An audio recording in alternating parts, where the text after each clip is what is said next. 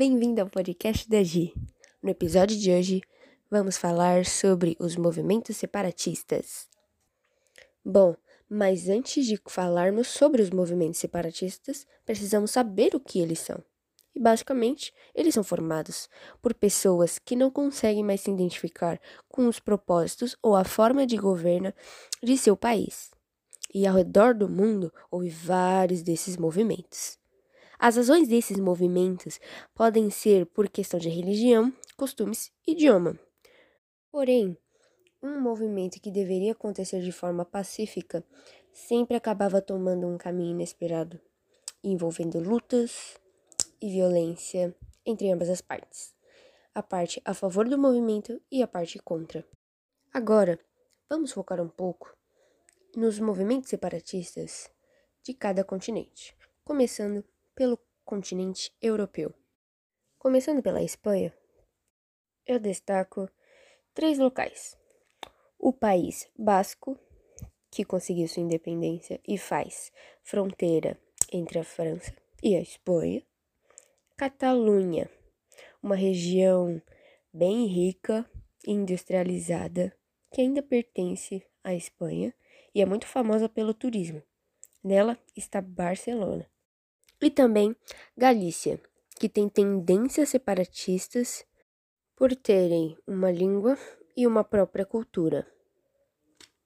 Ela está na mesma situação que Catalunha, ainda pertence à Espanha, porém estão com tendências a se separarem do país e se tornarem um país independente.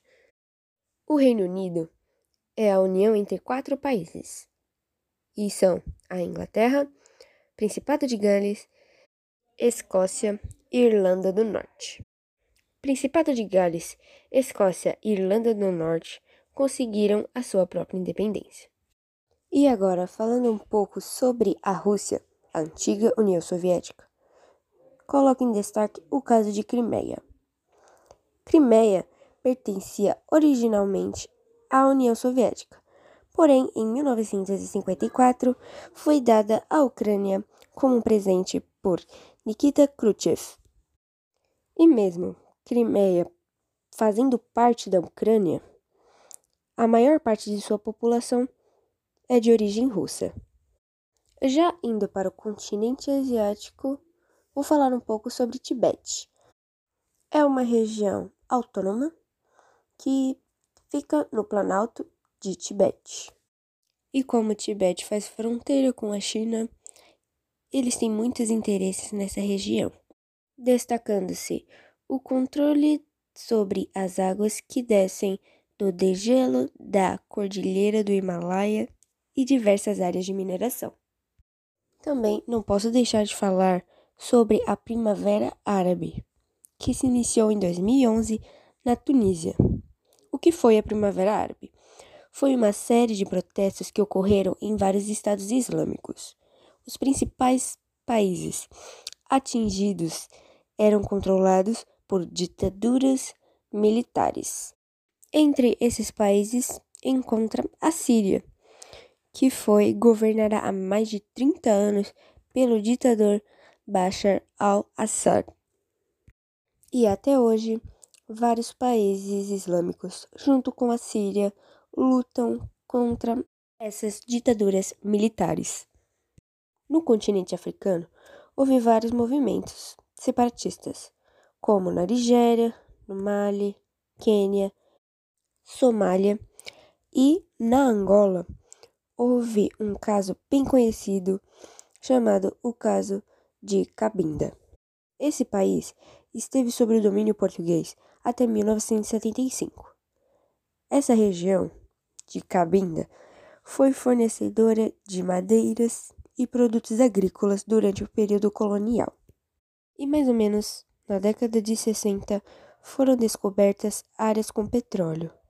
E por causa disso, Cabinda foi bem mais explorada por Portugal. E por fim, os movimentos separatistas do continente americano. Na América do Norte temos Estados Unidos, Canadá, que foi colonizado pelos franceses. Na América Latina temos Peru, Colômbia e o Brasil, que tem os seus famosos movimentos.